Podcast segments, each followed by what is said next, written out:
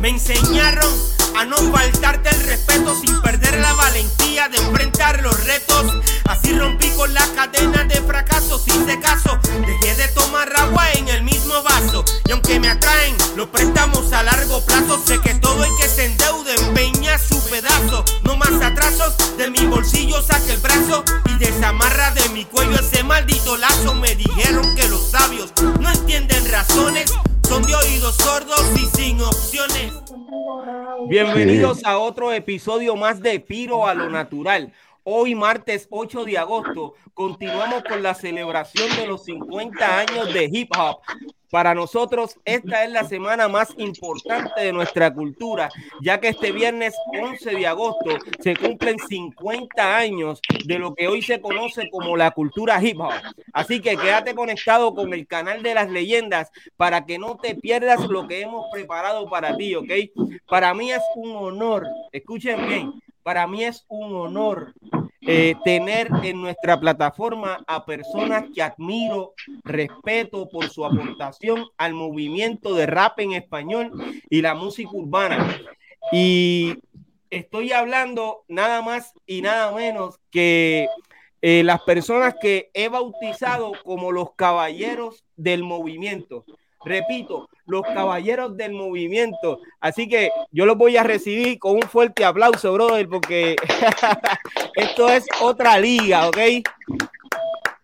Esto es, esto es otra liga. Mira, eh, me siento eh, un poco nervioso eh, y además de eso estoy sumamente emocionado porque yo he logrado, gracias a Big Daddy Joaquín que me dijo en una entrevista, eh, las personas que él respetaba y que admiraba y yo, y yo me quedé escuchando y yo dije, mano, pero si esas son las mismas gente que yo respeto y admiro porque en el camino siempre han contado conmigo eh, y me han dado la mano, o sea, ellos siempre me han llamado, Piro, eh, necesito, vente aquí, aunque yo les haya dicho que no, porque ellos saben, ya mismo lo van a decir, ¿ok? Y esta gente no se quedan callados, este, pero yo quiero que ustedes sepan que respeto eh, el legado de cada una de estas personas que están aquí. Son mis panas, de verdad. Eh, hay uno que conozco desde que desde la escuela eh, superior, que es Richie in. Richie, ¿cómo tú estás, brother? Gracias, Piro. Aquí súper contento de verdad de verlos a todos de pie, ¿verdad? Y verlos a todos en esta reunión que vamos a estar este, dialogando y gozando. ¿Qué más, qué más, qué más ¿Qué más me puedo sentir? Súper eh, orgulloso, contento de ver a cara aquí, a Richie Rich, a Dari Joaquín y verte a ti junto, todos nosotros, pues de verdad que sí, me siento súper contento. Eh, otro eh, que se llama básicamente igual que tú, para nosotros le decimos Richie Rich, que es un nombre eh, artístico, ¿ok? Richie, eh, ¿cómo estás, brother? Sé que estás en este momento en el hospital y has hecho lo imposible para estar compartiendo con nosotros, brother. Eso yo y los seguidores de este podcast te lo van a agradecer siempre, brother. ¿Cómo tú estás, hermano?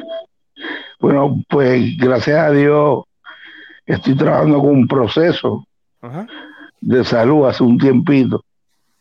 Y con sono, con tu invitación, pues estuve, eh, me hospitalizaron. Estoy en la habitación 169 del Caribbean Center, trabajando con, con mi salud. Pero a este llamado yo no podía faltar. Era algo que en verdad eh, para mí es un honor poder compartir con los muchachos, porque ellos son figuras que me inspiraron a mí. O sea, yo no estoy a la vez de ellos. Por ejemplo, Carl, yo vi a Carl como fanático. Richie, a Richie yo le pedí a para escribir un cantito de la revista, con el que sí trabajé fue con Vidal y Joaquín, que hice unas cositas pequeñas que fueron que le dieron entonces el curso a mi carrera dentro del género. Y yo dije, yo no puedo faltar, yo tengo que ver cómo, cómo, cómo, o sea, pero gracias a Dios estoy estable, me siento bien y estamos trabajando con este proceso y vamos por encima. De verdad que eh, yo te lo agradezco, brother. Eh, te deseo eh, una pronta recuperación y como bien te dije de que estamos hablando backstage, eh, declárate sano en el nombre poderoso de Jesús. Esas palabras yo las repito todos los días y hoy eh, básicamente estoy bien de salud. Pero declárate sano en el nombre poderoso de Jesús, que yo sé que el Señor va a hacer el milagro. en el doctorado urbano tengo dos, dos colegas que continuamente eh, oran y, dan palabra de aliento a no solamente al, género urbano o el, rap en español, sino eh, a toda persona que se le acerque y le pida oración. Eh, si vi que Rap y Special Eri me están viendo, de verdad, vamos a poner en oración a, nuestro hermano Richie Rich, ¿ok? Pronta recuperación y yo sé que vamos a estar un rato chévere aquí. ahora me queda eh, tengo a Carl, Low Q, ¿ok?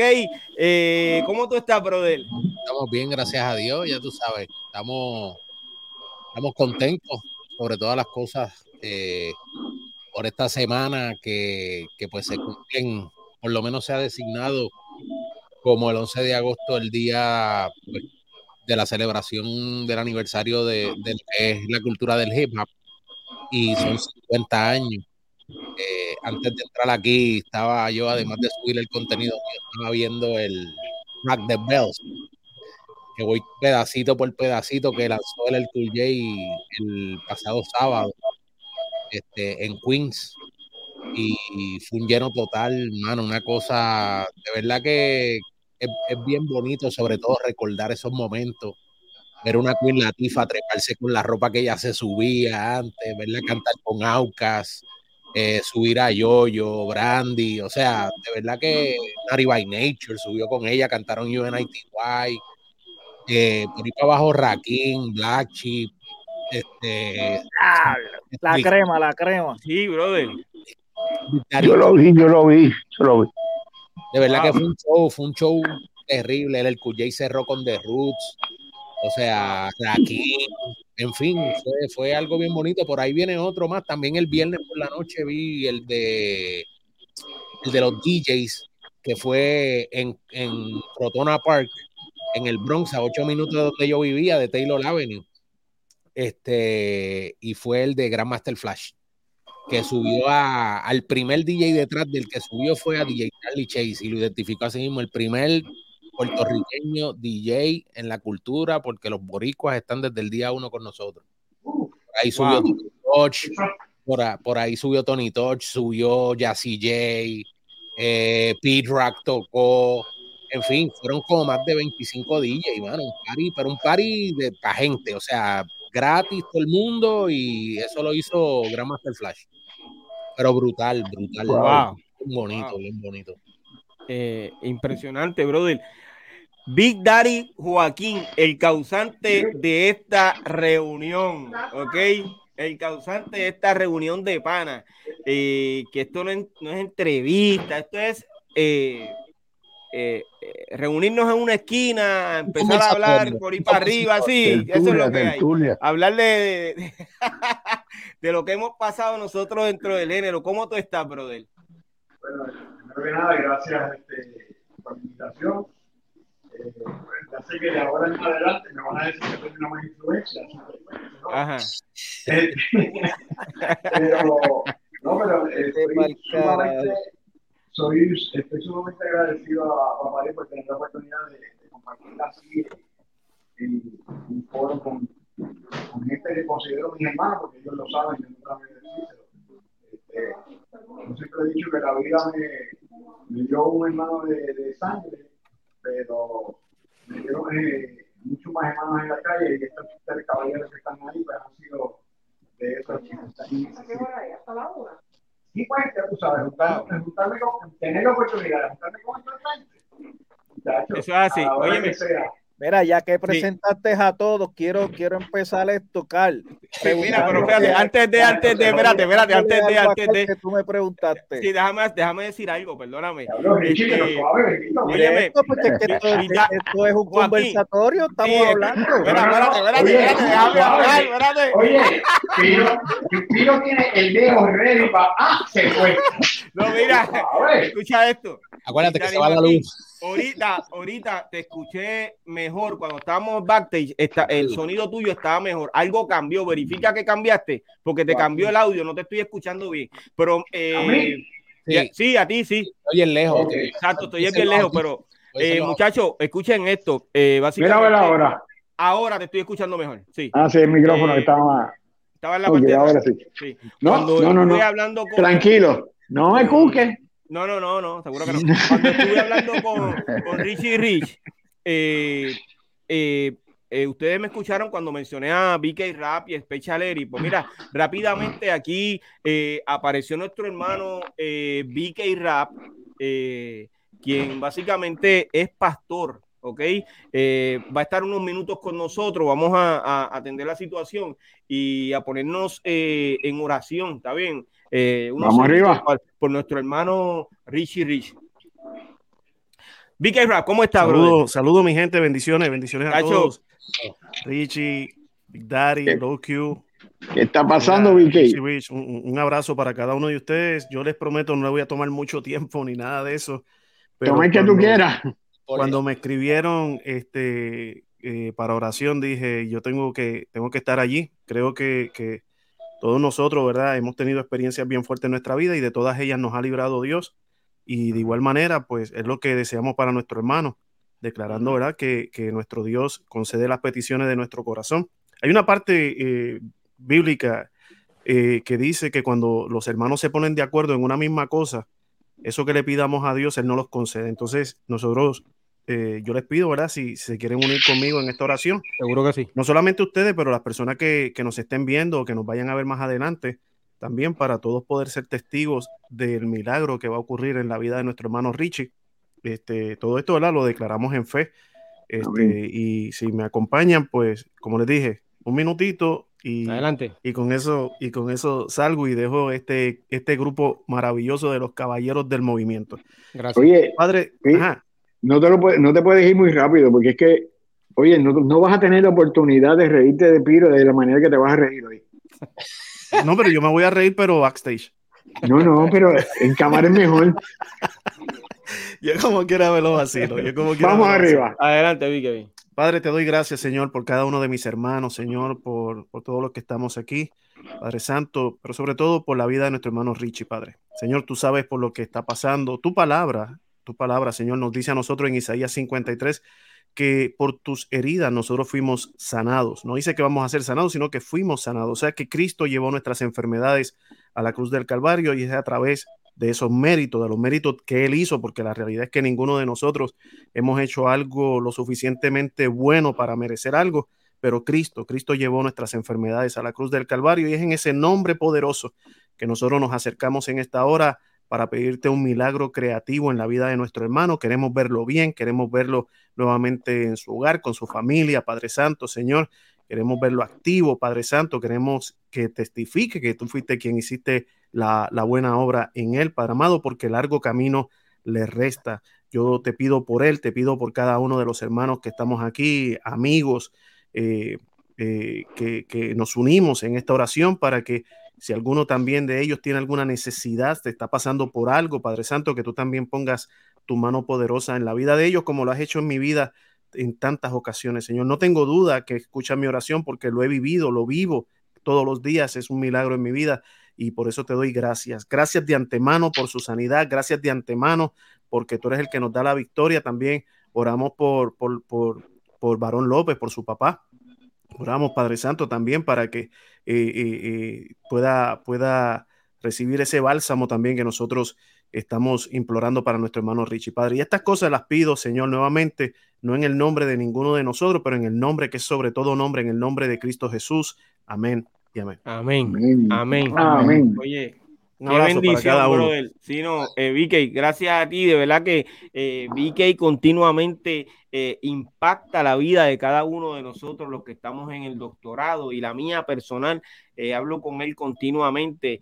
tener un amigo, escuchen bien, como VK Rap es sumamente importante, así que yo valoro la amistad de este caballero que ustedes ven ahí, ¿ok? Estamos, estamos al aire, fuera del aire, en cámara, fuera de cámara cuando necesiten eh, una oración, una palabra o a veces alguien que, te escuche.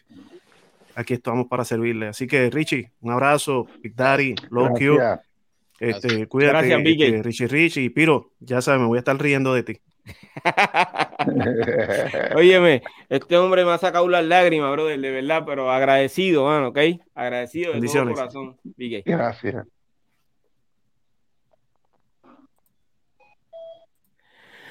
Bueno, ese era y Rap, ¿ok? Eh, de quien de verdad estoy bien agradecido y, que haya entrado en este momento, de verdad, ha sido una bendición eh, inmensa. Gracias por eso, de todo corazón. Óyeme, eh, es importante destacar que cada uno de estos caballeros son productores, promotores, locutores y cada uno ha mostrado su arte con algunos de los elementos de la cultura hip hop. En este episodio se crea para hablar de las vivencias dentro de la industria musical y de alguna forma u otra eh, dar su opinión sobre lo que está pasando en estos momentos, los 50 años del hip hop. Eh, hay una pregunta importante para. Ah, la quiere hacer Richie. Adelante, dale, zumba, zumba, zumba, Cal, cal, cal. Zumba, ¿qué es lo que hay? Ayer, Piro y me hizo una pregunta que yo dije. La tenemos que decir a Carl, a ver qué Carl nos dice. Carl, el reggaetón es parte de la cultura del hip hop. Yo entré ayer y se lo dije. ¿Él, entró? Ah, te ah, tiraste al medio ah, ahí solo. Espérate, que entonces, él entró. pasó en vivo. Revisiting the tape de ayer, de anoche y, ah, no, pero como él habló conmigo por teléfono, yo no sabía nada que esto estaba en vivo. Qué tramposo, lo que quería era escuchar la opinión mía. Es lo que te digo, pero óyeme, déjame decirte. la candela a la gente. Sí, pero óyeme, ay, ay, ay. Ahora yo sé, ahora entiendo. No, papi, yo los llamo a ustedes de buena fe y de corazón. Yo estoy hablando con Richie y le digo, mira, hoy, hoy tengo este tema Dame tu opinión.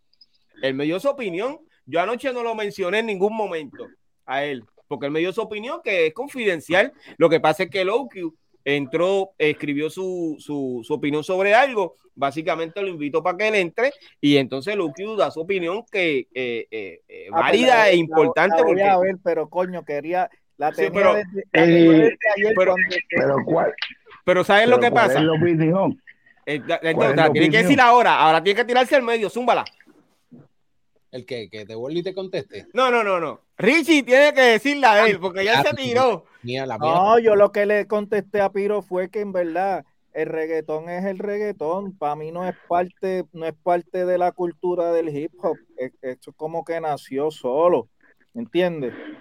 En, verdad no tiene que ver nada, que sí tiene algunos elementos que pertenecen al hip hop, sí, como todo, porque el hip hop es la influencia de, yo creo que de la mayor Es la raíz. ¿Entiendes? Pero que sea parte, que sea un elemento del hip hop, no. no. tanto como un elemento, pero yo diría que esa es la raíz, porque la influencia principal, el, el desarrollo es de ahí. Eso fue lo que hablamos ayer, eso fue lo que hablamos ayer. O sea, mi, opinión básicamente va más o menos dirigida en eso, en cuanto a que, mira, eh, uno de los elementos más fundamentales, obviamente, dentro del reggaetón, y no podemos ser ciegos, es el rap. si no existiera el rap, que es parte del el elemento dentro de la música con el DJ, de la cultura del hip hop, no hubiera reggaetón ni hubiera nada. No hubiera nada. O sea, uno, no puedes desvincular eso. Ahora, el reggaetón como movimiento se desenvolvió de una manera muy diferente a cómo se desenvolvió la primera generación de rap de Puerto Rico. Definitivamente. Y eso es inaludible. Igual discutimos sobre la participación de Vico, que si se consideraba o no se consideraba. Yo entiendo de que elementalmente, Pico es un referente para todo el mundo, por lo menos a nivel de rap, cuando se habla rapeando, que Vico no metió las manos directamente en cuanto a lo que fue el reggaetón, de promoverlo, de Es decir, no, él mismo te lo ha dicho, él mismo lo ha dicho. Yo no me identifico con el reggaetón. yo me identifico con lo mío, que es el rap. Ya, pero a nivel de que si el, el reggaetón es parte de la cultura, lo que sucede es que obviamente aquí van a haber sentimientos encontrados y van a haber muchas cosas en cuanto a la gente, pero los que, los que experimentamos sobre todo un proceso bien grande de cambio de lo que fue obviamente nuestro rap en español, eventualmente entonces lo que fue el underground, el rap y reggae, donde de manera proporcionada había rap y tú veías una introducción de un disco como Playero 37, Playero 38, Dinois, que te abrían con Specialet, te abrían con, con Por eso. Y, eso perdona, y luego te, dime Richie. Perdona que te interrumpa.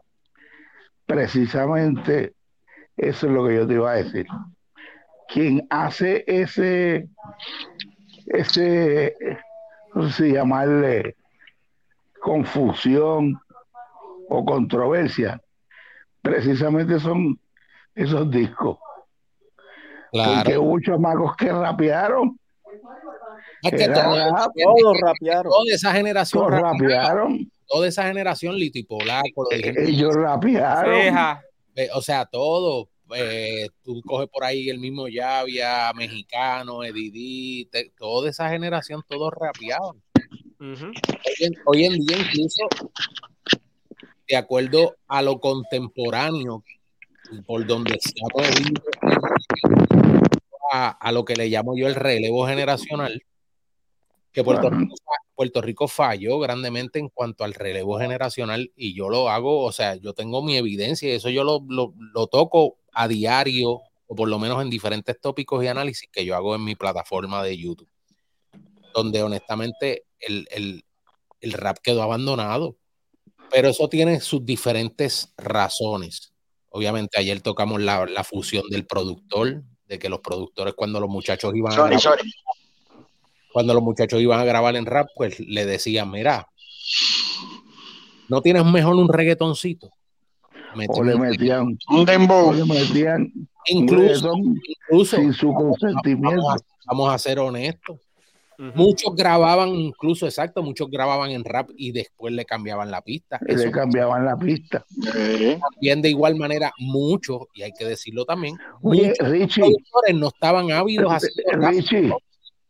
Sí. ¿tú te acuerdas el disco que hizo Elías? Que creo que se llamaba Planes Reyes, Planet Reggae, sí. Sí, que salió Tego por primera vez con el reggaetón. Que quien le metió el reggaetón fue DJ Joe. Pero él había grabado ese tema en rap. Y vino DJ Joe y le metió le metió el reggaetón, le metió el, el- reggaetón. metió el dance. Y estaba el negro que, bueno, Endia- Endiablado. Él no quería y eso es dicho por él, él lo ha dicho en, en entrevistas. Es, es la- Oye, el pero yo tengo- del sándwich de salchicha que Calle 13 dice que lo tiró en rap y después le metieron el reggaetón. Reggaetón. Ok.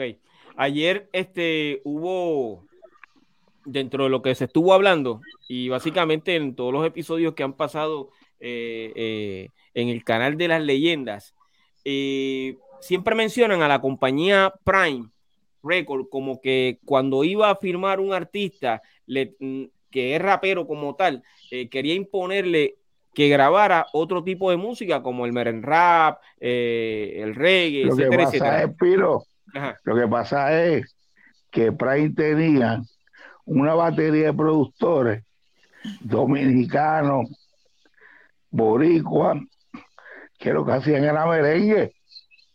Ok. Y entonces, tú técnicamente para economizar, ya tú tienes in-house unos productores, pues hay que exigirle a ellos que trabajen Fue el que entró Ese- a Prime, ese- cantó, cantó un, cantó un merengue. Un meren rap. Tarde o temprano iba, iba a cantar un merengazo. Un merengue hop, un Claro. hop. porque ahí Un estaba el- también, sí, sí. estaba el Big Oye. En, en Prime se definieron de- en como 20 categorías de merengue. Pero, pero no. exacto. Pero ok, pero interesante, pero no podemos olvidar también que, y yo les voy a ser bien sincero, muchos de nuestros productores en aquellos comienzos aprendieron a mezclar y a masterizar. Gracias, gracias a esos productores dominicanos. Ah, no, sí. claro. Señores, Yo no estoy diciendo muchas, que de las, es bueno. muchas de las producciones en un comienzo, desde el rap, Sí. las- quienes las tocaban. Oye, y no tan solamente a los, a los productores dominicanos que vivían en, en Puerto Rico. a muchos Sí. Carl también. Oye, a muchos yo trabajé con Víctor Roque par de veces, par de temas. Y no, no solamente los dominicanos, aquí hay, aquí hay muchos DJ como Carlos Fernández, como. Carlos Colón, como Marón López. Aaron López, Iván Robles, muchos que ayudaron en, la mezcla y en la masterización de muchos temas y donde aprendieron mucha gente, de muchos de los de los ingenieros de otros tipos de música aquí en Puerto Rico que en aquel momento no creían en la música de nosotros, pero, pero ponían su granito de arena eh, diciendo, ok, te lo voy a poner a sonar un poco más bonito, que lo tienen mal puesto, lo tienen mal organizado y, y eran los que se metían. Sí, lo maquillaban un poquito. Nosotros No, no, íbamos, no, lo maquillaban de verdad. íbamos- nosotros íbamos a mezclar a veces y a masterizar la, ¿cómo es que se llama? Se me escapa el nombre de este estudio bien grande y bien famoso en. Dismaker. No, que Dismaker. En, en donde estaba eh, Plaza Las Américas, este, ¿cómo es que se llama? Ochoa. Ochoa. Ah, Ochoa. No había ni un solo ingeniero en Ochoa con todos los estudios que tuvieran y los chavos que tuvieran que supiera mezclar rap. Ninguno. No. Uno. Sí. Esa gente cogían y hacían un. No, muchachos, esa gente lo que te hacía yo, esa gente, imagínate si estaban tan a- a- al día que en aquellos tiempos allí grababa Gilberto, eh, la crema de la música Sí, tropical, y todos nosotros locos por grabar en el cabrón estudio, que nos daban las horas de estudio eran a las 3 de la mañana, a 6 de la mañana. Gárgola. Para que el ¿Quién estudio, estaba- óyeme, el estaba estudio la- estaba caro. No, Ahora tú, llega- tú llegabas y no había nadie, eras tú solo y tú decías, pero ¿y quién me va a grabar? ¿Quién va a prender esta mierda de 800 botones? Porque nadie quería grabarlo. ¿Cuál es el botón de on? Mira, tengo, tengo en el chat a DJ Raymond eh, que ha, ha dicho algo eh, importante o, de ustedes como tal. Eh, Pero ¿qué Raymond? ¿Qué Raymond? DJ Raymond clásico. Clásico, eh, clásico. de la Marina Urban Legend también tengo a Mía, uno de, de, mis bail- de mis bailarines de la vieja escuela, a Balseiro. Eh, Eh, a diablo. saludo Balseiro de todo corazón, bro, de tanto tiempo, mano, de verdad que sí. Raymond, Eh, Raymond era uno también que en verdad siempre le había metido a, la, a, a lo que era la mezcla y todo eso, que todo el mundo que pensaba que era que estaba medio tostado, pero sabía lo que estaba haciendo. No, y lleva, lleva, lleva más de 30 años trabajando eh, Uno que yo, dentro, dentro de, de la industria. Raymond, Raymond uno que yo admiro con los discos, en ese departamento, con los, con los ritmos. uno que yo admiro en ese departamento es Mr. Benny Blanco. Ah, sí. Un Oh. oído para mezclar. Sí, oye, siempre he dicho aquí, Buenísimo. yo siempre he dicho aquí, Richie, y tú me corríes, Benny Blanco es un DJ de hace, o sea, de tantos y tantos años atrás, porque yo llevo escuchando a Benny Blanco desde que yo estaba en séptimo grado. Papi, Sí. Benny, Benny es una eminencia. O sea, Benny- que Benny- de todos esos DJs, yo creo que el, el- el más tiempo que ya, por no decir el más viejo, el más tiempo que lleva dentro de, de ese. Gracias a Dios que no lo quisiste decir. No, Mira, no, no. de Benny Blanco, la tiene de, Benny de Blanco. DJ, de DJ Benny Blanco aprendieron muchos que no quiero decir ni mencionar los nombres. No, dilo, dilo, dilo, dilo, Hoy dilo. Mira, de Hoy Benny es el Blanco. día. Richie, te quiere meter en candela. No, no, no, y, y no importa porque Benny Blanco, mira, de Benny Blanco aprendió DJ Nelson, de de DJ Blanco aprendió eh, DJ Memo, de DJ Un Blanco montón de gente. muchos, muchos, muchos, muchos, pero te digo muchos, aprendieron de DJ, Blan- de DJ Benny Blanco. Benny, Benny, es como tú dices, tiene un oído único en esa mezcla. Este, yo no sé si tú cuando escuchas el cartel, el disco de Yankee, Sí. Papi, ese disco, Benny, Benny, Benny Blanco, para todas las leyes, yeah. tú sabes, eso O sea, que él, está partici- él participó ahí entonces. Sí, claro. wow. Sí. sí, Esa yo no la Oye, sabía. Benny, Sí, Benny, Benny- Benny, Benny en ese mezclado fue uno de los principales en ese disco. wow. todos los discos de Nelson, de Flow.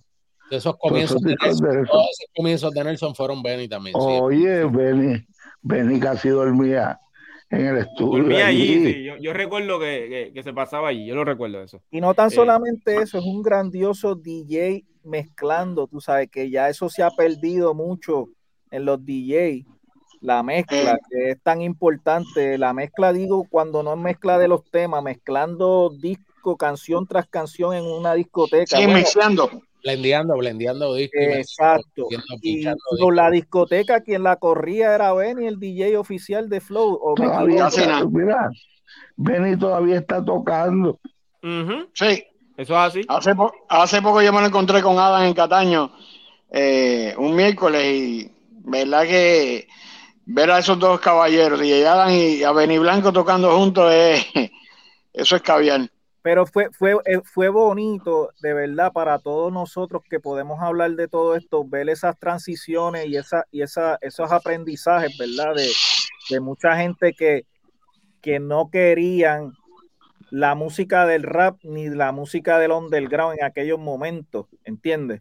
Verlos ahora tan metidos en, el, en, la, en la frecuencia, ¿verdad? Que tú te quedas como que, wow, ayer este no quería y hoy está metido hasta el fondo con Pero ven acá, eh, ¿a quién tú te refieres? No, no, no, no, hablo, ah, hablo, hablo, hablo, en plural, porque oye, hubieron gente que colaboraron con el género y, nos, y no pusieron un pero. Nos veían como que misioneros. Por ejemplo, un Carlos Fernández era un tipo que tú tenías alguna duda y podías llegar a la casa y preguntarle, Carlos, mano, te compré este micrófono, ¿con qué lo conecto? ¿Qué necesito? Este, mira, grabé esto con el micrófono que me dijiste, mira, no, lo tienes que grabar aquí. Tú sabes, era gente que te daban luz en el camino, pero habían otros que no te querían dar luz. No, ya, no, y ahora, y ahora como esto es un negocio, para hablar con los tipos tú tienes que pagarle. Eso se llama asesoramiento. Eso le llaman asesoramiento. Mira, antes hubieron figuras que estuvieron siempre metidos en género por alguna razón u otra. Aunque no fuese su voluntad, tenían que hacerlo porque su trabajo los obligaba a trabajar con X o Y artistas. Porque acuérdate, si te fijas, hay artistas que siempre estuvieron filmados con labels. Eh, Keep Power Posse, Tritu de Funky, eh, Wiso en un momento dado, Big Boy. O sea, ellos estuvieron filmando con labels. Y toda esa gente que trabaja en ese label, de una forma u otra, tenían que. Tenían que lidiar con, con, con lo de acá. Exactamente. oye, ya que mencionaste. adelante, adelante, Lo que hacía era que nos ponían el promotor de música tropical a que. Oh, con el tema de rap. Perdóname, pero. Pero Folfo, ¿tú estás hablando de Folfo? Ahora es que voy a. No, no, no. Pero Folfo era misionero. No, porque. anónimo que Folfo. Pero Folfo era. Papi, perdóname, pero Folfo era otra cosa. No, Folfo, Folfo es pana. Folfo es pana. De los promotores de verdad que creyó en esto y se metió y sin cojones le. Rafael Camacho alias Folfo. Eso es así. Óyeme, y yo sé que Folfo, si nos estás viendo, una lista. déjame saber. Folfo, Julio Irving. Julio Irving, brother, sí. Folfo, Julio Irving. Luis Iglesias. Luis Iglesias. No, no, no, Luis Iglesias no, Luis Iglesias no. sí, Richie. Bueno, él hizo sus cositas. Eh, sí, él hizo sus cositas. siempre estaba con Sony en ese momento, en Cholo Tropical, eso, todo eso. Pero y Sony firmó a negro. Cuando Sony sacó Eye to Eye, sacó este, todos esos discos, no hicieron nada porque los promotores no, que, no sabían. No sabían. Es que acuérdate, es que acuérdate, Richie. la, la, relacionista, la relacionista pública. Ah, no, eso es así. Tutibo era la relacionista pública de Sony. Estaba el pai de Anuel corriendo a la oficina. Estaba este otro, este Tico, que, que lo que hacía era bailar con los chicos también, que eso, olvídate. O sea, eran gente. No, ellos estaban perdidos Oye, te lo digo yo que yo llegaba, yo era de los que iba a la oficina de Sony todos los días a joder, a llevarme los discos, a joderlos todo el tiempo y me decían que yo estaba loco y ellos mismos no creían ni en la música. Ah, ¿Entiendes? No, porque acuérdate que ellos lo que tenían era la plataforma, ellos era lo que tenían era la plataforma de negocio, punto, se acabó. Pero o ellos tenían la radio, ellos tenían la radio. sí, pero, aunque hicieron, el, que rompió pero no molde, el que rompió ese molde que en verdad ellos vieron cómo lo trabajaba era Folfo Camacho. Sí, era Folfo. Oh, sí. Era, era Folfo. No, no, perdonen, perdonen, perdonen, perdonen, perdonen. Antes voy a, mencionar un nombre eh, importante dentro del género también y hay que dársela. Eh, pero antes de, eh, quiero decirle que Cool GD los está saludando. Ah, y un abrazo a todos, ¿verdad que sí? Saludos. del doctorado mm. urbano. Óyeme, si vamos a hablar de promotores, ya mencionamos a Folfo, que fue uno de los más destacados lógicamente, pero tenemos que mencionar a, a Zaida Morales. Hay que mencionar a Zaida. En los comienzos también. Sí, exacto. O sea, eh, eh, ah, eh Zaida se raspó la salsa yo, y el correcto. Yo lo que digo es el polvo que aunque ellos lo hicieron mal, como dijo Richie. Zaida lo que, que corría era con el ¿Con lo qué? con la escoba y el recogedor. No, no, no, no, no, no. Había, un polvorín ahí en aquella oficina. Sí, ella tenía ella, ella, ella, ella, se tuvo que joder. Papi, Exacto. Hacerle espacio nada más a ella. Yo lo que digo que todos esos tipos, aunque no hicieron el trabajo como tenía que ser, guardaron relación. Se estuvieron cerca, tuvieron la oportunidad de haber llevado esto más lejos hace tiempo. Y ahora, no, tener, y ahora no tener que estar mendigando, porque cada, cada uno de ellos lo que hace detrás de los artistas, buscando la manera de, de ver qué sucede. El billete, el billete. Tú, sabes, lo que, lo que también eh, yo veo que es que eso hubiera muchos de estos promotores que es como eh, yo estaba hablando con Piro. Eh, aquí los que estamos tenemos la influencia originalmente del ambiente de hip hop, de la cultura de hip hop.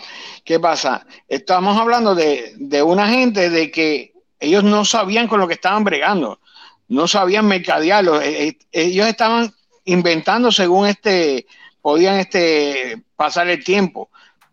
Pues, eh, ahí tú tienes la prueba como Folfo, que Folfo viene desde el principio, por ejemplo, con, con, Vico, y ya él sabía lo que tenía que hacer y, con quién tenía que hablar y cómo moverlo y cómo venderlo. No, eso lo tenían todo, o sea, eso lo tenían todos los promotores. Sí, pero lo tenían. Lo que no sí, pero no es lo mismo. Como un por eso de poder decirle al programador de, a eso. de emisora, decirle, papi, esto es lo que los chamaquitos están escuchando en la calle, tienes que... A eso me refiero, tú sabes, cuando Folfo se acercaba a un eh, programador, oye, él te vendía lo que él estaba sintiendo, no era meramente vendiéndote un producto. ¿Me sigue? Sí, pero si, si Folfo se sentaba en el turno completo del programa que fuese. Sí, no, sí, pero a lo que me refiero era que no estaba tan empapado. Sí, pero lo que me refiero es que no estaba tan empapado que como eh, yo, por ejemplo, yo decir este a Low Q, ok, pues mira, vamos a hablar de esto, de, del hip hop. Pues mira, el que oye a, a Low Q sabe que el tipo está empapado de arriba a, abajo. Pero entonces que yo venga, traiga a un fulanito a hablar de hip hop, eh, lo más posible que lo que me vas a leer una libreta que, pero no lo vas a sentir, no lo vas a, no lo vas a percibir, no tú no se lo vas a comprar de la misma manera, ¿me entiendes? Sí, oye, ¿Tú sabes, eh, tengo... ¿Tú sabes qué ha pasado con el hip hop en Puerto Rico? ¿Sabes qué ha pasado? Que cuando salió eh, Nobel Syndicate, salieron muy agresivos, tirándole el reggaetón. Oye, Richie, Richie, escucha, un momentito. Tú estás hablando de Normal Syndicate y tengo en el chat a, a Edwin García, a.k.a. Arembo. Ah, Arembo. Sí, Arembo está en el chat. Ay, business. Arembo, tenemos una conversación pendiente tú y yo. Sí, bro. Pues ya está escuchando. Salieron muy agresivos. No le diga eso a Muy agresivos. Pero es que Richie que tenían que salir. Oye, si ellos querían hacer una marca, tenían que salir de alguna manera. agresivo salió Wutan Clan que rompió en MTV el disco. Oh. Eso sí salieron agresivos. Sí, no, yo creo que, yo, creo que el piso yo, creo, yo creo que el Nomel Syndicate salió como tenía que salir, de verdad. Exacto. En ese momento. a, mí me, oye, a mí me gustaba. Oye, en, realidad, yo estaba escuchando underground, reggaetón, todo y cuando sí, pero cuando salió Nomel eh, fue otra cosa. Ellos salieron fue como volver a revivir un refresh. El principio de todos nosotros que crecimos escuchando a Piro, escuchando a Vico, escuchando un rap, ¿entiendes? Pues coño, dijimos, yo por lo menos en lo personal dije contra, hay algo, ahora hay algo más sobre la mesa para escuchar. Hay una propuesta diferente. Hay una propuesta. yo, yo, les voy a ser bien honesto, por lo menos en, en esta parte, y es el hecho de que los que tuvimos todo el tiempo que venimos viendo y escuchando y básicamente nuestra influencia es el rap americano. Si nosotros hubiéramos tenido la oportunidad desde un principio, que eventualmente se abrió, otra fuera la historia. Por ejemplo, tú tienes una revista como The Source Magazine, que en The House Magazine no tiene nada que envidiarle. O sea, ¿por qué no se guardó? O sea, por esas mismas compañías, por esa misma gente, por la misma Sony, por la misma cuando estaba aquella otra con Wea Latina, eh, MP. Esa gente nunca creyeron en nosotros y fue la verdad, esa gente vinieron a ver esto cuando honestamente hubo dinero. Cuando ellos vieron que se le murió la salsa, que ellos mismos la enterraron porque esa fue la verdad. Ellos enterraron con la salsa, romántica, ellos enterraron la salsa, hicieron una fosa y metieron la salsa ahí. De igual manera el merengue que se gente en Puerto Rico, si no llega con los hermanos Rosario, por el Crespo, por el Grupo Manía y eso, se mueren también, se los lleva el diablo, porque nadie más hubiera escuchado al conjunto Quisqueya. Olvídate, eso no, Ahí esta gente no cuando pida si vender los discos de, nosotros de una visión y pagarle lo que había que pagar a la revista In the House y a los programas de radio por la gente de verdad que estábamos dentro de la cultura, sabíamos lo que porque a mí nadie me va a decir yo tenía un DJ en vivo en mi programa de radio. Yo le pero óyeme no era un CD no era lo que me llevaba la, paca de yo tenía uno. a Pedro Merced no, un DJ en vivo. Pues yo tenía uno. ¿A quién? A Barón López. López. En vivo. no cuenta. Oye, no, no, no, pero oye, ustedes nunca vieron a Barón López en mixear con una consola de radio y dos máquinas de, de ahí de I-96. No, no, pero, pero, pero, este, un caballo. Lo que, ¿Qué? Lo que Muchacho. Lo, lo que dice es, es otra cosa. No, no, pero él tiene toda la razón porque es que simple y llanamente la industria eh, no fue respaldada de la misma manera que la cultura de hip hop, eh, eh, la, primer, la primero que vaquea es a la misma gente de hip hop. Sí, óyeme, tú sabes qué? que o sea, tú tienes, en, la radio, ¿quiénes fueron los que hicieron famoso a Wutan? A Nancy, a toda esta gente. Bobito García y Stretch Armstrong. En un programa de hip hop, mezclado por hip hop y gente que sabía de rap.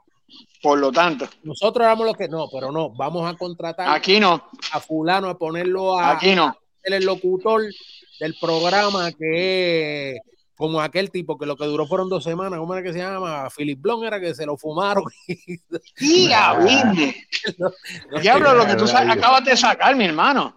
Papi, yo tengo la mente fresh. Mira, no, no, está, no, está terrible. Nosotros tuvimos que crear nuestros propios yo te, yo te voy a decir a, Pulmón, a pulmón. ¿Eso hace? Porque Playmaker fue a pulmón, Rapper fue a pulmón, In the House Magazine fue a pulmón, Dinoy se hizo a pulmón, todo. Lo, porque si no, nos hubiera. En, honestamente, entre la gente que lo que quería era venir a sacar el billete y no dejar nada para la posteridad y para la cultura, para lo que hoy en día el americano y obviamente nosotros los puertorriqueños y los latinos también tenemos que sentirnos orgullosos de celebrar los 50 años si hubiera sido por esa gente, nos hubieran desplazado desde un principio. Mira, cuando yo, cuando yo hice un programa que yo era el locutor solamente, sin compañeros, la condición que yo puse era que yo tenía que tocar rap. Y si tú buscas los récords, cada vez que yo tocaba rap, yo decía, esto es hip hop, cartones en el piso. Vamos, y era el programa Monster Mix a las 5 de la tarde. Y hice rap. Hice rap allí de los, de los hispanos y de los americanos, en contra del gusto del programador. Pues yo le dije, yo tengo que variar, porque tú tocas los estrenos, tú tocas la, la, la, lo más duro, pues entonces, ¿qué me queda a mí? Algo yo tengo que tocar que impacte.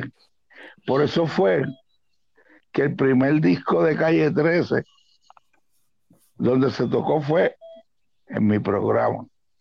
¿Cuál? ¿Cuál de los discos? ¿Cuál? El de eh, eh de Sí, porque Elías reconoció y los muchachos sabían que ese era el programa para ellos poder, exacto. Pero mira, yo llevaba DJ.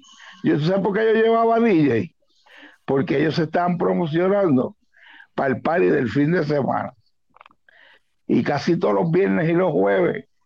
Yo te, es más, mi co-host, mi co-host, que es lo que Carl estaba hablando ahorita, siempre fue un DJ. Siempre fue un DJ. Porque este, yo ponía Dynamite, ponía, fue mi co-host, DJ Manny, que era el chomaquito este que después estaba con Tito el Bambino, este, Candy, Candy Boy, tuvo una temporada como co-host, pero siendo DJ, uno mencionándolo, que yo creí en eso. Oye, a mí, yo, yo, en, en Fajardo, donde yo soy, lo que a mí me influenció fue el rap en español. Cuando yo escuché a, eh, a Bule, los tengo sudando. apareció, apareció una señora con ah. Bule. Y ya yo había escuchado a Vico. Pero está bien, Vico tenía una métrica para mí bien distinta a Bule. Cuando yo escucho a Bule, se me pareció más a los americanos que el mismo Vico, porque ya yo escuchaba en inglés. Y ese fue el que me, a mí me influenció. Por eso yo siempre digo, cuando se toca este tema, de quién es primero, de quién es esto, mire hermanito, cada cual tiene a alguien que lo influenció, que necesariamente no, no, no haya sido Vico, porque Vico ya uno lo empezó a ver como un artista mainstream, que tú lo veías en Noche de Gala, que tú lo veías en del mediodía, que tú lo veías ya como un artista eh, ya institucionado, con su disquera y demás. Y por tal razón, yo te digo que en la calle, en el callejón, esta señora aparece en faldo con un pari de un tal Bule Posible. Bule BCB. Y fuimos para allá. Y el tipo, en verdad, nosotros nos quedamos los locos. convenció, los convenció. Muchacho. Entonces, A mí me pasó. A mí Mira, yo te voy a decir algo, Richie. Pero fue con 20. Este, yo te voy a decir algo. Eh, Bule entra, eh, no, no, sé si, si, ahora mismo está en vivo eh, viéndonos, pero eh, porque lo hemos invitado varias veces aquí. Yo estoy él se llama Alex. Pues hermano, él se llama Alex Cordero, eh, a.k.a. Bule Bossy B. Bule, si nos estás viendo, brother, este es el momento de entrar aquí, ¿ok? Eh, esto es grande liga, hermano. Gule, es el momento de que Piro te está, te está tirando el trampo de nuevo. Mira, bajarlo. Piro, está ahí. ¡Huye! ¿oí? Pero mira, déjame decir. Ah, escúchate esto. Por si se va la luz. Bajarlo. Tuvo su movimiento. Sí, Tuvo sí, su sí. movimiento. Oye, pero ven acá, ¿y qué rapero eh, hubo en Fajardo en los años 80? muchacho mexicano. ¿En los años 80? En los 80. Mexicano. ¿Mexicano en ¿Los los 80 o los 90? Los Y 90. nosotros tenemos 50 años. Está bien, pero en los años 80, Oh. ¿qué rapero hubo en, en Fajardo? Mexicano. Pero es que No, este, no, yo no, esa historia de mexicano en los años recuerdo de 80. ¿ah? mexicano, Yo vi a mexicano en una fiesta patronal de treparle que Bruli fue quien lo trepó. O sea Cuando, que- cuando Pedro estaba tocando la percusión, y me refiero a Pedro a Ranquintón, Tom. Tocándole los tim... los- bueno, eso se, se ve Ey, feo. ey, ey, David. Al tocando el timbal, el Val de Bruli. la percusión, la percusión. Paz Descanse Bruli. Pero Eh, te estoy hablando Bruli le dio un break y lo trepó. finales, Estoy hablando para finales de los 80. Bueno, Ahora sí. esa- no, ahora sí, de- de- Ahora sí cuadra. Finales sí, finales sí. En finales de los esa 80 ya mexicano estaba. Sí, finales Claro. de los 80 sí. Mira, tú sabes, tú sabes que esta historia yo le he contado muchas veces, este, y es, es cuando yo diría que él había salido de preso hace como una semana. Él fue a Dinoy en calle Fortaleza. Y yo trabajaba en Dinoy. Y yo vengo saliendo del Pizza Hut, que estaba allí, al lado de Lucas Tichel, que era la escalera para subir al segundo piso de Dinoy. Ajá. Y se me pega este chamaco, y era Pucho, era mexicano. De ahí para abajo ese tipo conmigo, bueno, y con Joaquín. Joaquín, lo que era mexicano, Joaquín y yo, eso, Otra quiera que nos viéramos. Los ¿Qué tres chiflados. ¿Qué pasa? Que entonces él me llama y me pregunta si yo trabajaba en la discoteca. Y yo le digo, sí, yo trabajo en la discoteca. Y, y él me estaba diciendo, me pregunta si había show esa noche. Él fue con otro chamaco de, de Fajardo que rapeaba bien, bien. Iba a decir ya una palabra, pero bien. Mira, si ya Richie ha dicho, vente. Sí, No, vaya- no a decir bien cabrón. nosotros se nos escapa. bien, después de los, después de los El primeros profe. 15 minutos se puede hablar malo. Sí, No era el profe. ¿Qué pasa? Entonces, no se llamaba el profe. no, ese chamaco se llamaba Cisco. Sí, Ah. Cisco. Él fue con Cisco. Cisco. y él acababa de salir de prisión. Mexicano estuvo en la 1072. Salí y me dice, acabó de salir. Eh, ¿Ustedes tienen show esta noche? Y yo, bueno, pregunto normal. Yo le dije, mira, yo no sé si hay show. Yo creo que no. Oí este, Rap and Reggae 96 y qué sé yo, y no habían anunciado. Y me dice, brother, yo canto. Y a mí me interesaría cantar. Yo le dije, mi hermano, ahí yo tendría que hablar con negro, hay que ir para allá arriba y yo te puedo, yo te puedo cantar un pedacito más o menos de lo que tengo. Pero ese tipo llegó con un hambre allí. O sea, hambre, un deseo, unas ganas. Sí, De sí. que esa, esa noche era la noche. La canción que me tiró fue una canción que lamentablemente Israel nunca grabó. Se llamaba Carlos La Sombra. Uh, Cuando ese tipo tiró aquella canción, a mí por poco se me cae la pizza. La personal pan pizza por poco se descojona ahí en la acera. Yo arranqué para arriba, le digo, mira negro, allá abajo hay un chamaco me acaba de cantar una canción así, así, así, así. Si tú no trepas a ese tipo aquí arriba. Oye, tú me puedes creer que negro le dice, súbelo. Y Cisco le estaba haciendo la doble voz. Y los trepamos a la tarima para probar y viene donde negro, muchacho. Esa noche, mexicano se consagró en Dinoy. Esa O sea noche, que podemos entender que esa fue su primera presentación. A nivel, a nivel del rap y reggae underground, a una semana de salir de preso, yo entiendo que sí. Wow, eso es historia, papi, lo que tú acabas de decir ahí. Eso Entonces. es historia. Entonces, eh, ¿qué pasó con Cisco?